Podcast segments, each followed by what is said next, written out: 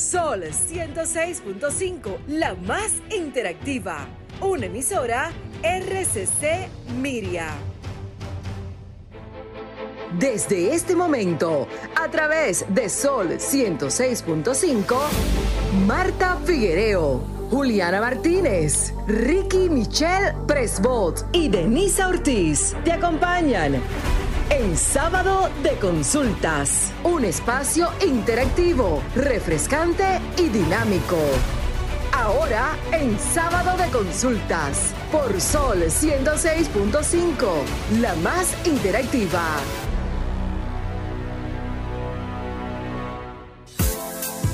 Tardes República Dominicana, buenas tardes país y todos los que nos sintonizan a través de esta, la más interactiva, esta Sol 106.5 FM y a través de nuestras plataformas digitales, tanto en la app de Sol como en el canal de YouTube. Gracias por una vez más conectar con este, el interactivo de la orientación, en una tarde.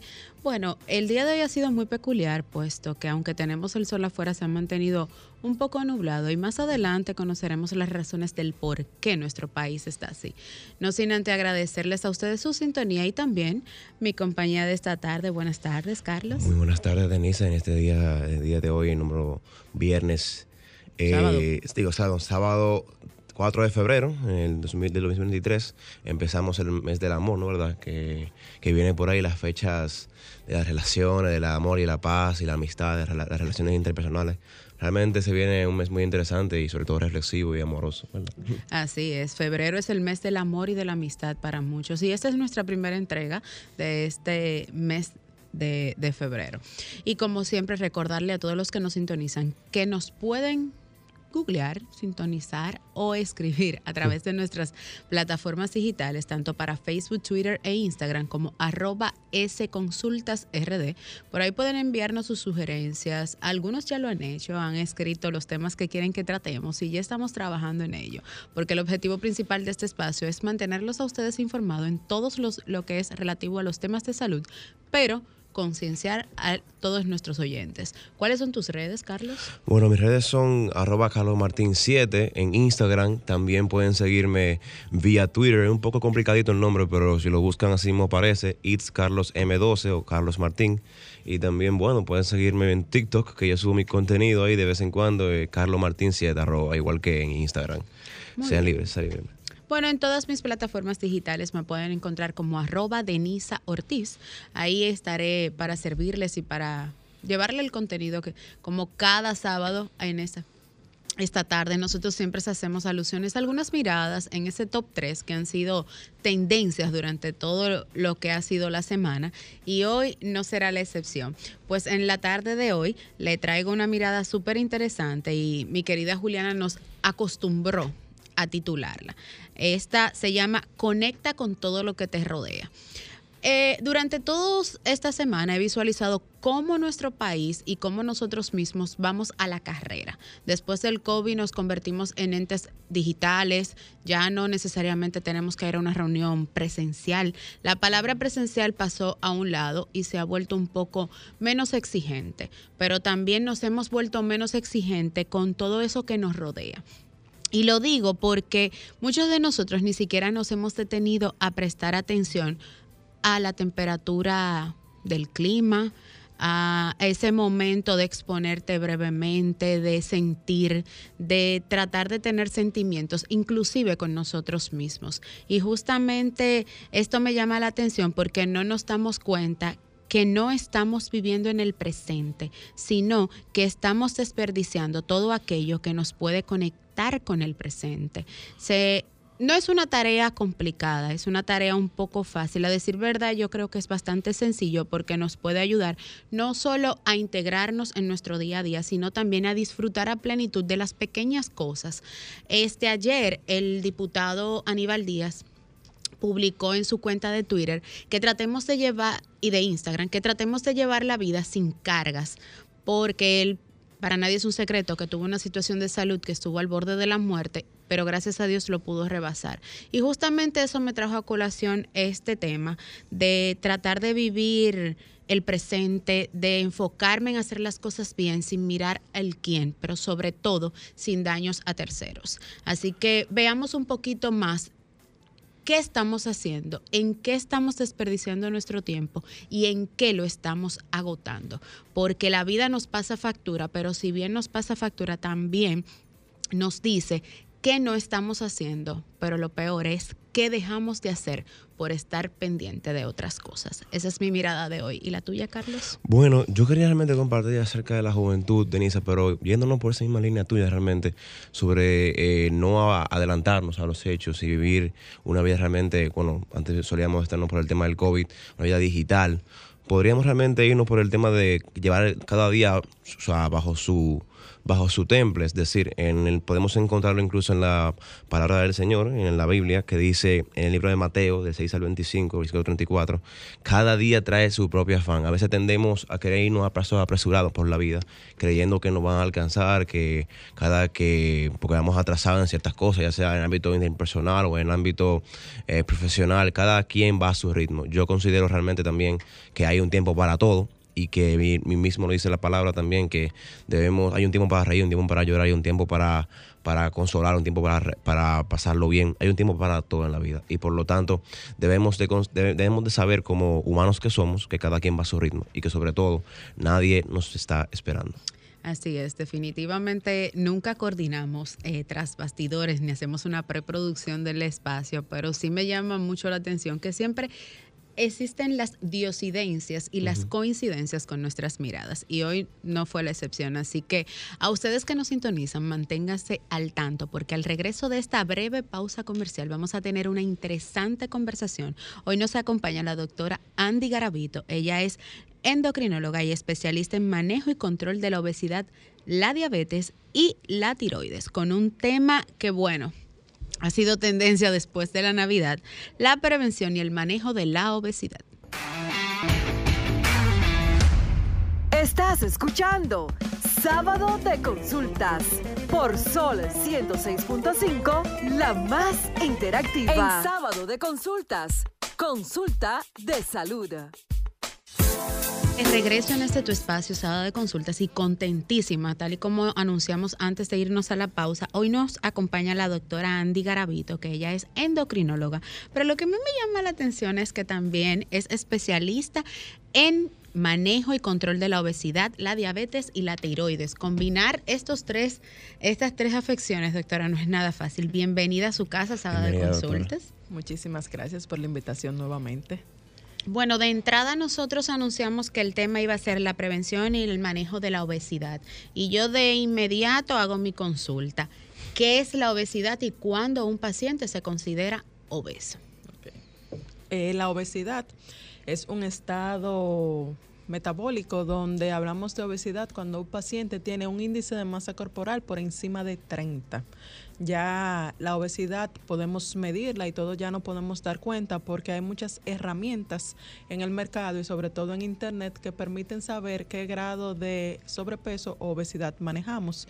Sabemos que un 70% de la población dominicana está en sobrepeso y de ese 70% hay un 30% que se encuentra cursando de la obesidad. La obesidad es una enfermedad como tal, o sea, que no es solamente que me veo bien o que me veo mal, es que la obesidad es una enfermedad y por eso me llama tanto la atención manejarla, porque es la base y es lo que precede a muchas de las otras enfermedades crónicas no transmisibles. O sea que trabajando la obesidad y cambios en el estilo de vida podemos prevenir muchas otras enfermedades. Doctora, y una, preguntita, ah, ¿dentro de qué ya parámetro de peso se considera obesidad? Porque yo en verdad estoy confundido en esa parte, como que eh, dentro de qué eh, magnitud de peso que ya se considera persona obesa o que se puede considerar obesa, porque hay diferentes tipos de complexiones en el, en el, cuerpo. Entonces, ¿cómo se puede identificar esta, esta materia? Mira, la obesidad para poderla identificar en un paciente o una persona que sepa si estoy o no estoy obeso va a depender de la talla el índice de masa corporal se calcula con la talla al cuadrado entre la cantidad de kilos. Y eso te va a dar, si tú estás obeso o no, eso te va a dar un rango. Entre 15 a 20 estás normal, entre 20 a 25 también, y de 25 a 30 sobrepeso y a partir de ahí obesidad. Lo ideal es ir donde tu médico, que te calcule el peso y la talla, y él te va a poder garantizar si tú estás obeso o no. También una manera de poderlo saber es es complicado porque es con, fórmulas. O sea, yo no te puedo dar un ahora mismo decirte, mira, si tú ves una gente y tú la ves medio llenita, eso es obesidad. No. Precisamente. Pero justamente como tenemos las, el internet tan a la mano, podemos ser curiosos en lo que se llama referente a nuestro peso y curiosear cuál es mi peso ideal a nivel de, de, las redes o a nivel de las herramientas que nos encontramos. Tú puedes ponerlo en Google y salen como cuatro o cinco tablas de poder calcular tu índice de masa corporal y eso te va a permitir saber si estás o no estás obeso. Porque ese ojo clínico de que si estoy obeso o no, es un poquito retador. Entonces lo mejor es ir donde su médico que haga ese cálculo o preguntar en una de las herramientas que se encuentran en el internet para ver cómo podemos medirlo más fácilmente. Doctora, decimos, eh, visualizamos el peso, índice de masa corporal, pero para ubicarlo en un lenguaje un poco más llano, ¿qué es el índice de masa corporal? Y la diferencia entre peso, porque no necesariamente el índice de masa corporal corresponde al peso en kilogramos o en, o en libras que tiene el paciente. Muy buena pregunta, mira. El índice de masa corporal es la herramienta que tenemos los médicos para poder saber si el paciente está en sobrepeso o obeso, porque es una enfermedad y el peso de la persona es el peso normal que usted va a la balanza y se pesa y dice, ok, esta persona tengo, por ejemplo, yo peso 165 libras, ese es mi peso. Cuando yo hago el cálculo en función de mi estatura, mi edad y mi sexo, mi índice de masa corporal, entonces me dice que yo estoy en un sobrepeso o que yo estoy normopeso. En mi caso, yo me encuentro normopeso. Dígase que el peso que tengo es adecuado para la cantidad, para el tamaño que tengo. Entonces, por eso es que a veces decimos, ah, pero tú y yo pesamos igual, pero no nos vemos iguales. No, porque el peso de una persona siempre va a ir directamente proporcional al tamaño de esa persona. Entonces, no nos podemos comparar. Doctora, perdón, Martín, pero es que el tema como que me gusta mucho. Entrando un poquito ahí en materia, usted sabe que, por ejemplo, dicen, ah, bueno, tú tienes 5'4 de estatura, tu peso promedio puede ser 130, 140 libras. Pero, por ejemplo, yo digo, wow, pero yo con 140 libras me voy a desaparecer. Y más cuando una persona está acostumbrada a verme un poquito más por encima de ese peso. ¿Por qué generalmente, aunque el peso promedio de una persona de cierta estatura, uno nunca llega como a, llevarlo así? ¿Cómo usted le llamó? Normo, normopeso. Normopeso. Sí, estamos en normopeso, sobrepeso y obesidad. Mira, he aprendido más que nada con la práctica clínica que el peso de una persona siempre es muy individual siempre va marcado de muchos factores, sobre todo factores internos y factores externos. Para nosotros los médicos, las guías hablan que mientras más en tu peso ideal tú te encuentres, menos riesgo de enfermedades vas a padecer.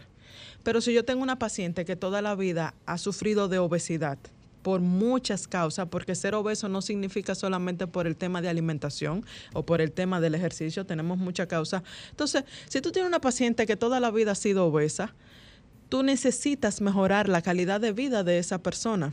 Y si con un 10% menos de esas libritas esa persona mejora su calidad de vida, mejor llévala a, ese, a esa disminución o ese mejor estilo de vida y no la forces a que esté en un peso ideal. Doctora, y ¿qué usted opina de acerca de las personas que, que tienen, que, se, que se, porque están en sobrepeso y se aplican bariátrica y no, y no aplican, o sea, no van directo al ejercicio? ¿Usted considera que es el recurso más viable, dependiendo de la cantidad de, de, la, de la, libra o, dependiendo obviamente del factor eh, de, ejercicio? ¿Qué usted, qué usted prefiere? ¿Usted recomienda más hacerse la, pegarse a la bariátrica o o hacer el ejercicio. Recuerda que tenemos una paciente con bariátrica aquí. Ah, no, yo, yo, pregunté más abiertamente. Claro, mira, la cirugía bariátrica es un método que ha venido a cambiarnos el día de hoy eh, la manera de manejarlo, porque la obesidad es una enfermedad que está afectando una gran población del mundo. Entonces, cuando hablamos de bariátrica, la bariátrica tiene sus indicaciones. Para que un paciente entre a cirugía bariátrica tiene que tener un índice de masa corporal por encima de 40. Si el paciente llegó a consulta y tú le hiciste la suma del peso junto con la talla y ese índice de masa corporal da 40, feliz de la vida, usted se lo manda a su cirujano bariátrico porque es la manera más fácil. Estamos hablando que es un paciente que tiene que tener por lo menos 100 libras por encima de su peso ideal. Acuérdate que aquí estamos intentando que el paciente llegue al peso ideal. Bien. Entonces, si el paciente entonces tiene un índice de masa corporal por encima de 30, pero es hipertenso, hipertenso, es diabético, sufre de asma, tiene POC, es un paciente que hay que someterlo a cirugía bariátrica porque es un paciente que si no hace el cambio de estilo de vida, entonces vienen los problemas mayores. Doctora, qué bueno que tocamos el tema y justamente ya mi compañero puso el tema de la bariátrica, pero antes de volver a la bariátrica, quiero consultarle. ¿Puede considerarse la obesidad como un tema emocional y psicológico? Sí, tiene un factor. Y lo pregunto porque generalmente cuando usted ve a un paciente obeso y en la calle usted le dice, ay, yo te veo un poco más gordo, o en su defecto, tú sí mm. comes, es un paciente que, aunque uno lo ve por fuera y dice, bueno, eh, él está bien, por dentro él piensa, oye, alguien me está diciendo que yo estoy comiendo de más o en su defecto, ¿por qué él me está viendo más gordo? Pero yo me veo igual porque el paciente no tiende a asumir, pero tampoco a psicológicamente entender que está gordo porque se ve bien. Sí, tú sabes que hay algo que se llama gordofobia, está inclusive ya descrito en los en las guías y la gordofobia que que es lo que no queremos, esa sensación de que no me digan gordo, esa sensación de que no quiero que me llamen, ese tener que decir o, estimularte por tu peso, es algo que está muy en boga. Entonces, Usualmente el paciente no se da cuenta de su sobrepeso, no porque no quiera, porque nadie llega al peso que tiene si, si está muy en sobrepeso por gusto. Siempre hay factores que nos llevan a llevar a ese peso. Y fue como tú dijiste hace un rato, viven desconectados de sus emociones y viven desconectados de su realidad. Y recordemos que la comida da un da un rush de satisfacción momentánea que si tú estás pasando por un problema de depresión, de tristeza, de ansiedad o de angustia y tú no sabes cómo salir de ahí, por lo menos el comer dulce y el comer harina te va a llevar a darte esa ligera sensación de bienestar que tú estás solicitando en ese momento, aunque sea momentánea. Doctora, y, disculpe, yo sé que usted vez no sea psicóloga en este tema, pero ¿qué usted recomienda a una persona poco, tal vez, eh, se podría decir, eh, un poco, no sé si egoísta la palabra, o tal vez eh, bueno, que no, no sepa cómo tratar a una persona que está en esa situación, ¿qué usted recomendaría o como vea a otra en esa situación? Ejemplo, una persona que sea cliente, que sea paciente de bariátrica. O sea, la pregunta sería, ¿cómo ponerse en el lugar del otro? O sea, el, bueno, el, tercero, por ejemplo, a los padres, porque hay muchos familiares y personas en, la, en, la, en, nuestro país que realmente son un poco como ambiguos con el tema de la obesidad. Como que le da lo mismo, ay, mira, fulano, que tiene, está, gordo, qué sé yo qué. ¿Qué usted, cómo, ¿Cómo se puede dirigir a estas personas para tratar con ellas? ¿O qué se le puede recomendar también a esas personas que son un poco eh, airosas con ese tema? Lo primero es que hay que educar, porque por desconocimiento más de una vez ocurren las cosas. Y como tú dices, el padre que no está pendiente de su hijo o que no está pendiente de esa situación, simple y llanamente no se ha enterado. Eh, entonces lo que hay es que educar a mamá y a papá para que sepan qué es lo que está pasando. Mira, tu hijo está un poquito más gordito de lo normal, el pediatra es el encargado de poder definir y decirle eso al, al papá y a la mamá y sobre todo hacerlo en un lenguaje que te llegue porque yo te puedo venir aquí a decirte eh, las complicaciones micro y macrovasculares a nivel de ¿Tú me entiendes? Entonces, ese no es el fin, es que entiendan que tienen que mejorar el estilo de vida porque si no es un niño que va a tener complicaciones en un futuro. Bueno, y a ustedes que nos sintonizan, es tiempo de sus consultas, recordándole que en el interactivo de la orientación son consultas, son gratis. Comunícate 809 540 165 1833 610-1065 desde los Estados Unidos. Sol 106.5, la más interactiva. y de inmediato entramos en contacto con nuestra primera llamada por aquí. Buenas tardes, ¿quién nos habla y desde dónde? Sí, buenas tardes. Yo quiero hacer una pregunta, doctora.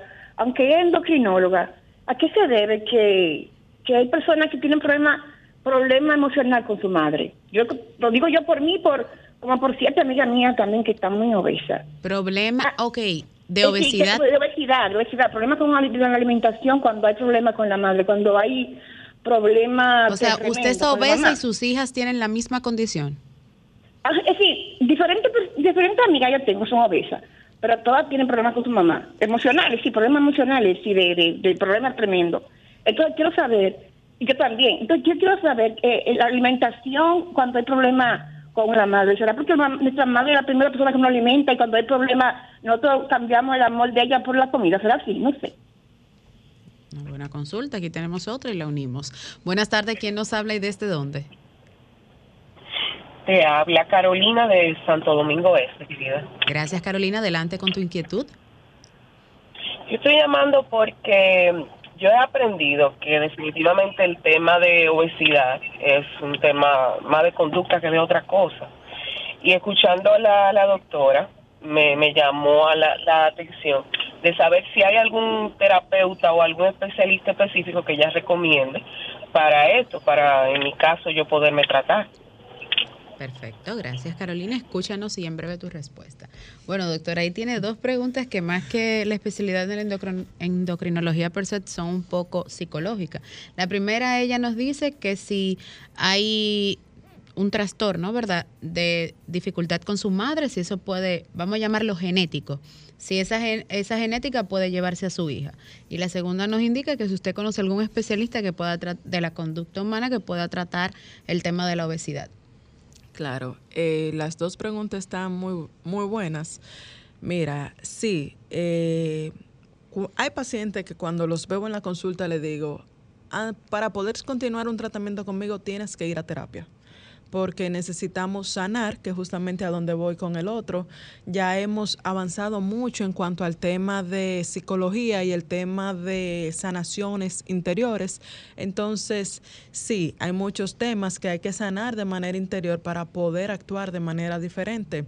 Yo de antemano trabajo con la licenciada Zuleima Rosario, es una estrella en lo que hace como psicóloga y tiene muy buenas herramientas para que tú puedas ir viendo por qué tú comes como comes o por qué lo haces de esa manera. Entonces, la primera pregunta entonces de la señora que preguntaba por el tema de mamá. Yo he tenido en consulta también personas que son familias todas obesas. También les digo que tenemos falsas lealtades familiares. Me explico. Sí, por favor. Todos queremos ser como mamá o, como, papá cuando tú eres chiquito, tú quieres ser como tu mamá o como tu papá. Y todos necesitamos sentirnos que pertenecemos a algo. Y esa sensación de pertenencia nos la da la familia. Entonces, si yo veo que mamá y papá disfrutan comiendo, si yo veo que mamá y papá cada vez que salen lo que hacen es comer, si cada vez que nosotros nos juntamos lo que hacemos es comida y todo lo asociamos a alimentación, o sea, y no alimentación balanceada, eso es un sancocho seguro un domingo con dos libras de arroz. O sea, vamos a ser sinceros. Exacto, que no es de que una lechuga con pollo. Entonces, uno va aprendiendo esas conductas en el camino y después tú la vas repitiendo de manera inconsciente porque cuando fuiste chiquito tú asociaste que la felicidad era juntarse los domingos en la casa de la abuela a comer sancocho. Entonces, como tú no quieres que tu familia te deje, te saque, te deje aparte, tú también empiezas a repetir eso porque tú necesitas ser parte de tu grupo, tú necesitas ser parte de tu familia. Y si en tu familia todo el mundo es obeso, tú quieres ser obeso porque yo necesito ser parte del coro, ustedes no me pueden dejar atrás. Es una gran realidad porque vemos muchas familias obesas, yo he visto realmente eso cuando especialmente las personas ya toman la iniciativa de querer salir de, de, esa, de esa cadena o de esa, eh, esa cárcel de obesidad, deciden como que ejercicio, a ejercitarse, como que lo toman de enemigo y dicen que no, que ahí va fulano a, hacer ejercicio y vaina. Doctora, una pregunta, y partiendo de lo que usted acaba de decir, ¿se puede decir que la conducta en Dominicana nosotros no comemos por ya por las experiencias en dietas que tengo, sino que me doy cuenta que nosotros nos hartamos.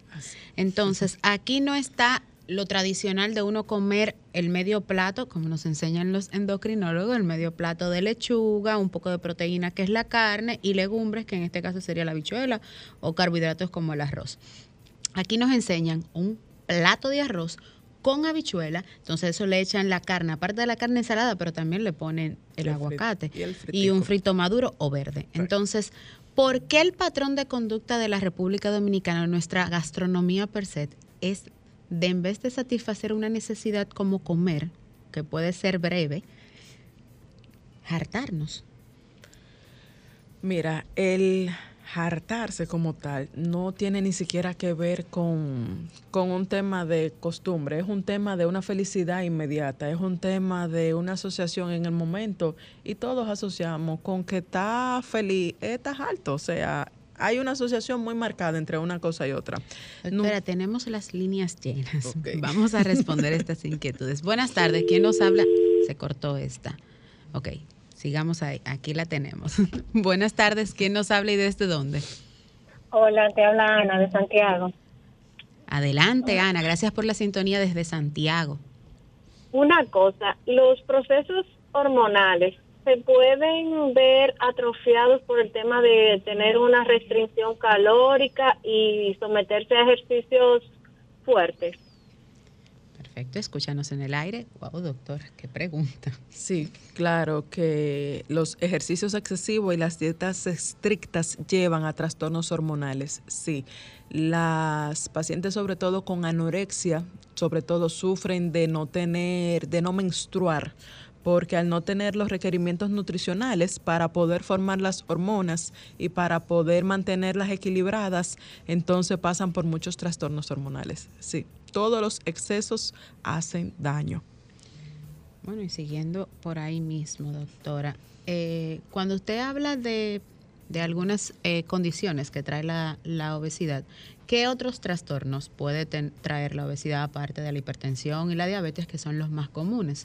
Y por qué se ve afectado, por ejemplo, en el caso de la mujer, su sistema hormonal con la obesidad. Porque justamente a, través de las redes sociales nos preguntaban que por qué se da la relación entre ovarios poliquísticos luego de obesidad mórbida.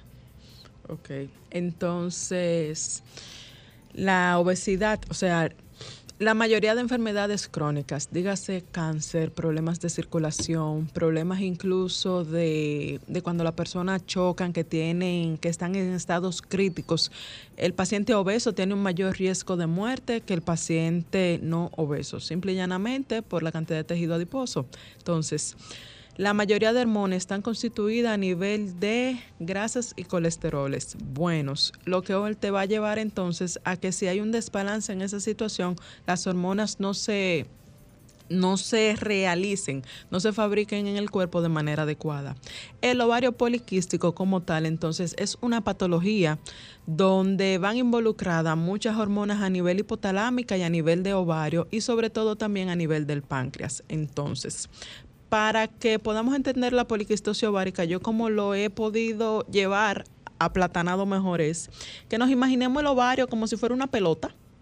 ¿verdad? Entonces esa pelota necesita, ustedes ven que la pelotica roja tenía un pichete, la de playa de cuando uno era muchacho tenía un pichete. Entonces ese pichete necesita estar libre para que las hormonas que vienen desde afuera, hacer el efecto a nivel del ovario, puede entrar por ese pichete y el ovario pueda trabajar. Pero resulta que con los años tú empiezas a aumentar de peso, ese pichete empieza a cubrirse de grasa y esa grasa entonces impide que la cantidad de hormonas que va llegando de afuera logre entrar al pichete y tú empiezas a manejar lo que se llama una poliquistosis ovárica. Entonces, para poder trabajar esa situación y volver a limpiar esa pelota y ese pichete, hay que sacar esa grasa. Entonces, ¿cómo se saca esa grasa? Haciendo ejercicio y teniendo una mejor alimentación. Doctora, y una preguntita. ¿Usted cree que, ejemplo, eh, la obesidad desata la diabetes? Ejemplo, sí, yo lo creo, no, está demostrado científicamente. Porque yo tengo, yo conozco personas que, ejemplo, bueno, o conocí una persona, porque ya la persona falleció, que tuvo eh, esta situación, pero no entró en obesidad, sino que simplemente falleció de un pie diabético. Pero por lo, ¿usted cree que eso es un, desencadena esto? O sea, lo que es la, la, diabetes, o sea, la obesidad. La obesidad precede a la diabetes. O sea, el paso antes de la obesidad, el paso antes de la diabetes, usualmente hay obesidad. Sobre todo ahora que la diabetes mellitus tipo 2 está tan en auge debido al sedentarismo que estamos viviendo y al estilo de vida que se está llevando. Doctora, eh, ¿Qué podemos hacer para prevenir la diabetes, aparte de una dieta y ejercicio? Porque mucha gente dice, bueno, con dieta y ejercicio es fácil lograr tu peso, pero para un paciente que está en una condición de 200 libras o tiene 150 libras por encima de su peso, usted comenzar con un régimen alimenticio eh, para reducir las dosis durante la primera semana es caótica. Entonces, ¿cómo podemos trabajar desde, en primer lugar, psicológicamente y en segundo lugar, las cantidades para evitar hartarnos y comer saludable? Mira, eso pasa mucho por el propósito de cada cual. Eh, para tú poder hacer ese cambio marcado, que no se frustre el paciente en el camino, tiene que tener un propósito. ¿Para qué te quieres quitar las libras? Si tú tienes 200 libras y toda la vida has sido obeso, ¿por qué de buenas a primeras tú te quieres quitar la libra? ¿Qué tan importante para ti es tener salud? ¿Qué tan importante para ti es tener una mejor calidad de vida? ¿En qué en tu, de manera mental y emocional, ¿en, ¿en qué parte de tu pirámide personal de prioridades se encuentra tu salud?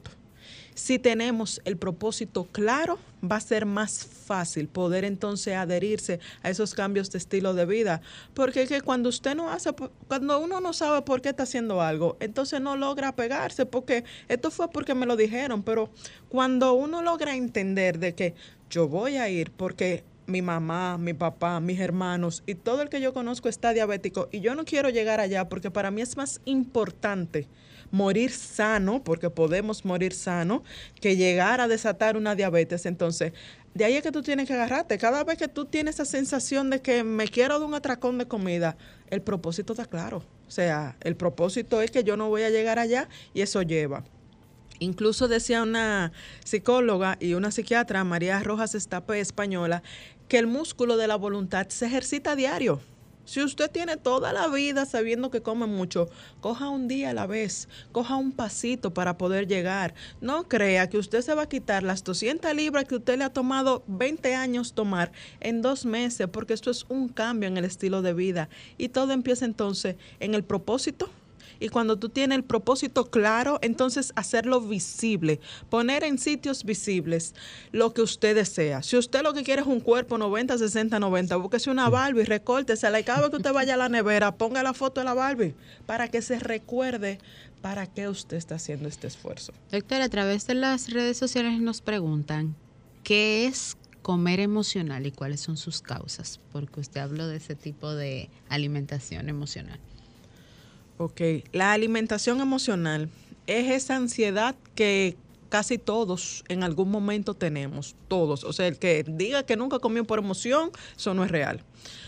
La alimentación emocional es aquella alimentación donde tú quieres comer, pero tú quieres comer cosas específicas. Yo estoy antojada de un bizcocho, yo estoy antojada de una galletita, yo lo que quiero es un chocolate, yo lo que quiero son los chicharrones de la independencia, o sea, cosas específicas que den bienestar en esos momentos. Usualmente esto viene, o sea, cuando a ti te da esa sensación de comer cosas chatarra de esa manera, cuando tú necesitas es porque hay algo ese día que te detonó peleaste con el jefe, no hiciste la tarea de la universidad como tú esperabas, te quemaste en el examen, viste 50 pacientes, estás cansado, o sea, entonces llega un momento que el cuerpo necesita una gratificación en ese momento y la gratificación más rápida que todos obtenemos es comiendo. Tenemos un contacto. Buenas tardes, ¿quién nos habla y desde dónde? Se cortó. Doctora, pero cuando usted dice que tenemos esa gratificación, ¿Es correcto o esa, esa, ese comer emocional se puede asociar al estrés? Sí, está muy asociado al estrés porque la gratificación es, ¿cómo te, ¿cómo te lo explico? O sea, tú estás pasando un muy mal día y tú estás en tu casa, o sea, qué día fatal. Tú de manera interna, todos nacimos para ser felices, todos nacimos para estar contentos. Entonces, cuando tú llegas, que tú tienes un día tan estresante y tan, y tan triste, tú necesitas algo inmediato que te salga de esa tristeza, tú necesitas algo inmediato que te saque de esa emoción. Entonces, ¿qué pasa? Que entonces uno lo vuelve un estilo y una costumbre. Entonces, cada vez que tengo estrés, como, y ya de por sí tú lo vas asociando como hablábamos de la Asociación del Sancocho los domingos. Entonces, igualmente, cuando tú empiezas a ver que esa conducta, aunque tú tienes un día estresante, tú llegas a tu casa y te comiste ese chocolatico y eso te bajó del estrés, pues tú lo repites nuevamente. Pero resulta que ese chocolatico que tú te estás comiendo todos los días tiene algunas 80 calorías, tiene mucho azúcar, entonces tú empiezas a subir de peso y tú dices, pero yo no estoy haciendo nada. El chocolate que te estás comiendo. Entonces, eso lleva a un ligero aumento de peso que uno no se da ni cuenta. Sí, y el, el cerebro se acostumbra, ¿no? ¿Verdad? Y, y doctor, una preguntita. Eh, ¿A qué se debe ese desenlace, ese desato de comer por comer? ¿Tú entiendes que eso es algo que ya, bueno, como mencionábamos, psicológico? ¿O se debe más bien como que ya el cuerpo está adaptado a eso y por ende recurre a eso como, como auxilio? ¿Usted cree que es realmente algo psicológico o algo las dos cosas. O sea, tenemos un componente emocional y tenemos también un componente hormonal. Y tenemos un componente conductual, porque nos acostumbramos a comer mucho. O sea, tú ves el obeso que lo único que entiende que le da felicidad es comer pero ya tiene un organismo que tiene el estómago un poquito más grande de lo normal, ya tú tienes un organismo que tiene un ligero aumento de grelina, que es la hormona que te da la gana de comer, entonces es un organismo que ya está un poco descompensado, ya está acostumbrado, porque cuando empezó, fuera por X, Y o Z, o sea, la razón que te puso esos atracones. Por ejemplo, ¿quién no tuvo de muchacho nunca? Hasta que tú no te comas eso, yo no te voy a dar más comida. Tienes que comértelo todo en el plato porque aquí nada llega de gratis. ¿eh? Señores, eso es una conducta que nos están enseñando de chiquito que todo lo que está en el plato hay que comérselo obligatoriamente. Entonces, quizás ese era el momento. Quizá el momento fue después. Pero el componente es mixto. O sea, no te puedo decir que yendo al psicólogo tú vas a bajar de peso o yendo nada más al endocrinólogo, sino que es un componente de muchas cosas. Doctora, ¿qué es lo correcto? ¿Comer con un plato grande o con un plato pequeño, porque yo no sé por qué, pero en todas las casas dominicanas los platos son extremadamente grandes. Es que nos gusta comer y para que quepa mucha comida.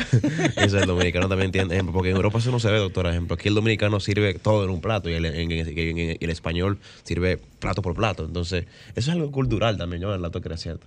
Sí, claro que es algo cultural. O sea, de Latinoamérica completa. Recuerden que en nuestros inicios nosotros fuimos indígenas en una primera y luego cuando fuimos colonizados por los españoles, entonces nos llega la raza negra. Entonces, ese mix de culturas donde nosotros éramos los esclavos, a los esclavos había que darle comida pesada para que pudieran trabajar, para que pudieran entonces construir, porque que las obras de aquel momento eran necesarias. Entonces, eso lleva mucho de cultura. El tema de los españoles junto con nosotros es mejor comer en platos pequeños. Eso no hay duda. Uno, vas a comer menos porque la cantidad que te va a caber en el plato es menos. Y dos, tus ojitos, porque comemos por los ojos, van a creer que el plato tiene mucha comida. Entonces tú vas a entender de manera indirecta que ya estás satisfecho porque cambiaste de plato. Entonces eso es un proceso que tú te vas adaptando.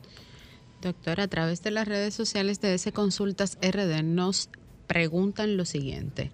Dicen que si está correcto, vamos a leerlo tal cual, dice que si la ah, obesidad puede afectar la fertilidad, tanto en la mujer como en el hombre.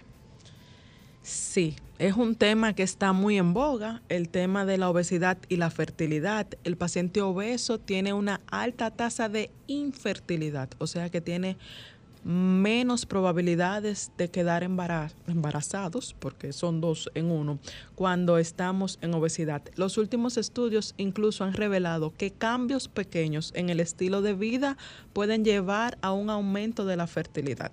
Cuando tengo pacientes en la consulta que tienen deseos de embarazo, lo primero que le digo es camine. Usted quiere un muchacho, usted va a orar y a caminar con la misma fuerza que usted desea ese muchacho porque el hacer ejercicio te va a permitir que los niveles hormonales se regulen un poquito debido a que aunque tú estés comiendo, cuando empiezas a caminar la circulación se activa, la oxigenación se activa, entonces vas a empezar la pérdida de peso per se y hay muchas cosas que van cambiando con el caminar. Y sí, el obeso usualmente tiene, usualmente no, el obeso tiene más temas de infertilidad. Bueno, yo creo que también deberíamos de empezar a, buscar qué, qué podríamos hacer para poder evitar llegar a la obesidad? ¿Qué usted recomienda a esas personas que le gustan comer, que le gusta comer su picapollo, que le gusta comerse un, un Taco Bell, un Wendy o, incluso un picapollo chino? Entonces, ¿qué usted le sugiere a esas personas que le gusta comer eso cada rato? ¿Qué usted sugiere, doctora? Eh, y buenos que son, ¿eh? Fíjense lo que son buenísimos, excelentes. Yo, yo, soy culpable, yo soy culpable. Franklin está reclamando. Que yo soy la primera, yo, ¿quién fue? Me encontré con alguien estos días, me dijo, doctora, yo no veo a usted nunca comiendo pizza. Y yo, mm, eso no te lo recomiendo. Mira, yo exhorto que todo es gradual. Yo exhorto que todo es proporcional y que hay tiempo para todo. Como tú justamente decías, cada día trae su propio afán.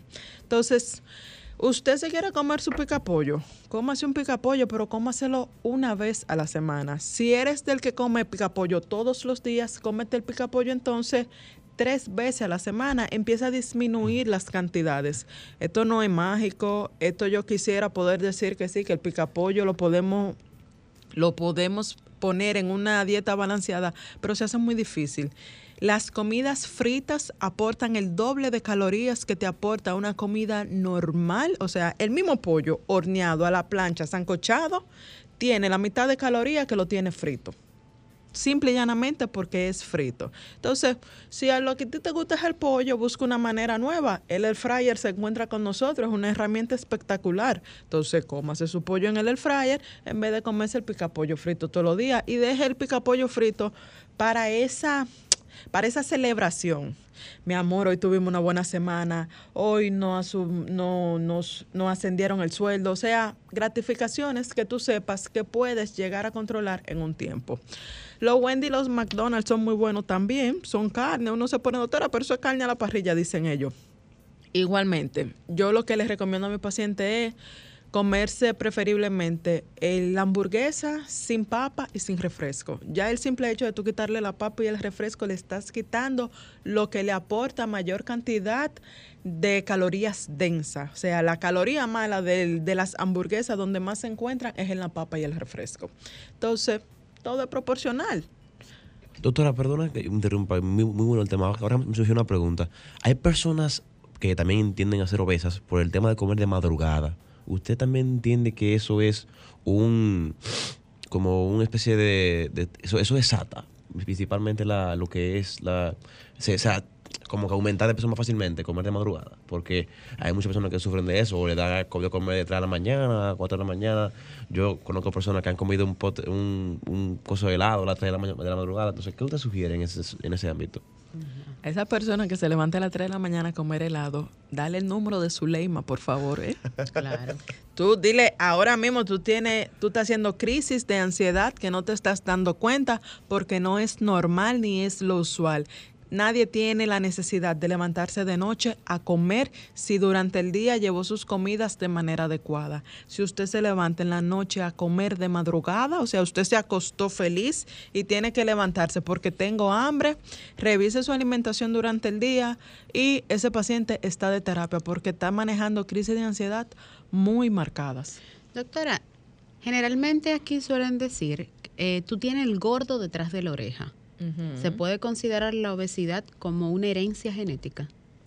Sí, estamos hablando de la epigenética ya, lo que significa que vamos determinado por lo que la madre comió durante tu embarazo, es algo que tú vas a comer durante tu vida. Y si esa madre tuvo una mala alimentación, usualmente nosotros tendemos a comer más. Pero esto no es decisivo, me explico que tu mamá estuviera gorda o comiera mucho durante el embarazo no significa que durante la vida tú también tienes que hacerlo de esa manera, sino que tienes que trabajar un poquito más para poder mejorar ese factor. Dígase que no es determinante, o sea, aunque usted tenga el gordo, el gordo detrás de la oreja, no tiene que salirle al 100%. Bueno, yo también creo, o que usted piensa también sobre las personas que que, ejemplo, dicen que, ay, yo, yo tengo, o sea, que saben que son, que tienen esa, esa situación, pero no hacen nada al respecto. Y que personas que intentan ayudarle y dicen, sugieran hacer esto y lo otro, pero no, como que no tienen un cierto movimiento. ¿Qué, usted, qué, qué se recomienda hacer en esos casos? La rebeldía, doctora. Nadie cambia en cabeza ajena. Eso es lo primero que tenemos que tener muy claro, sobre todo los que intentamos ayudar a los otros a cambiar Nadie cambia en cabeza ajena. Y tu tiempo de transformación no va a ser el tiempo de transformación de la otra persona. Y hay quienes simple y llanamente no nacieron para transformarse en el camino, porque tiene que haber de todo en la viña del Señor. Entonces hay que tenerlo muy claro. ¿Qué recomiendo sobre todo? Mira, yo he encontrado en la consulta que la pérdida de peso y el cambio de estilo de vida va muy de la mano del amor propio interno que tú tengas hacia ti mismo. Cuando tú logras asociar que llegar a tu casa a comerte una tuna con lechuga, te es más beneficioso y lo estás comiendo porque sabes que va alineado a lo que tú andas buscando y es por amor. En vez de llegar a tu casa a comerte la pizza con el refresco o el picapollo de joa, tú lo vives feliz, se vive de otra manera y tu vida empieza a cambiar. Entonces hay que aceptar el que no se quiere mover, por lo menos uno tiene que ser ejemplo de cambio. O sea, porque el otro se motiva contigo. Si tú lo que quieres es que tu mamá cambie, tú tienes que cambiar tú primero. Tú tienes que llegar a tu casa con tu lechuga en la mano. Tampoco espero que tu mamá vaya al supermercado a comprarte la lechuga. Llegue con su lechuga en la mano, con su pollo en la mano y hágalo usted. ¿Y qué va a pasar? Que va a llegar un momento que cuando usted lo empiece a hacer tan sistemáticamente, el otro nada más por curiosidad va a empezar a comer lo que tú estás comiendo. Bueno. Interesante conversación con la doctora, como en cada entrega cuando nos acompaña. Doctora, sé que muchas personas se quedaron con dudas y claro está, usted no la va a responder por teléfono, pero sí es importante que conozcan cuáles son sus redes sociales y los teléfonos y dónde podemos encontrarla en consulta. Yo estoy en Instagram y en Facebook, dra.garavito, doctora Garavito a sus órdenes. Y estoy, yo trabajo en el Centro Oriental de Diabetes y Endocrinología de lunes a viernes por cita previa. Eh, una llamadita por allá y estamos a sus órdenes. El número de teléfono es 809-596-1335, extensión 28 o extensión 33. Bueno, y a ustedes que nos sintonizan, vamos a un corte comercial y al regreso más de este sábado de consultas. Adelante, Franklin. Estás escuchando el interactivo de la orientación, sábado de consultas. Saludos, buenas tardes. Eh, volvemos con otro segmento de sábado de consultas aquí en Sol 106.5, ¿cierto? Eh, bueno, volvemos a este sábado y queríamos realmente comentar el tema de la, volver a recordar el tema de la, de la temperatura en nuestro país que se encuentra ahora mismo en 30 grados Celsius en Santo Domingo, pero Derisa, confírmanos este dato realmente. Sí, claro, al inicio del espacio indicábamos que hoy ha sido un sábado súper, súper, súper raro, porque a pesar de que tenemos la presencia del sol, se ha mantenido completamente nublado.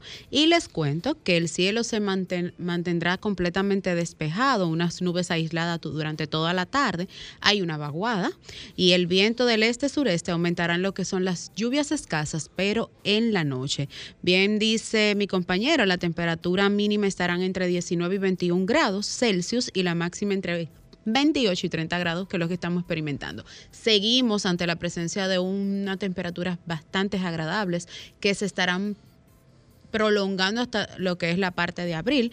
Esto también hay en la noche aumentará la nubosidad, chubascos dispersos. Este, se les recomienda a las pequeñas y medianas embarcaciones eh, estar atento ante los organismos de socorro, puesto que pueden incrementar lo que es la parte del litoral costero este, con un poco de intensidad en la marea. Así anda nuestro clima, Franklin. Adelante. Ahora, en sábado de consultas, consulta de entretenimiento. Y durante todo el fin de semana nosotros estuvimos eh, visualizando una cantidad de series y, películas que nosotros vemos en las plataformas digitales, pero no puedo dejar de recomendar que tuve la oportunidad de visualizar El gato con botas en el cine local. Señores, esta es una película para toda la familia. A pesar de que ya la habíamos visto a través de nuestra televisión, les recomiendo a la familia ir con sus hijos.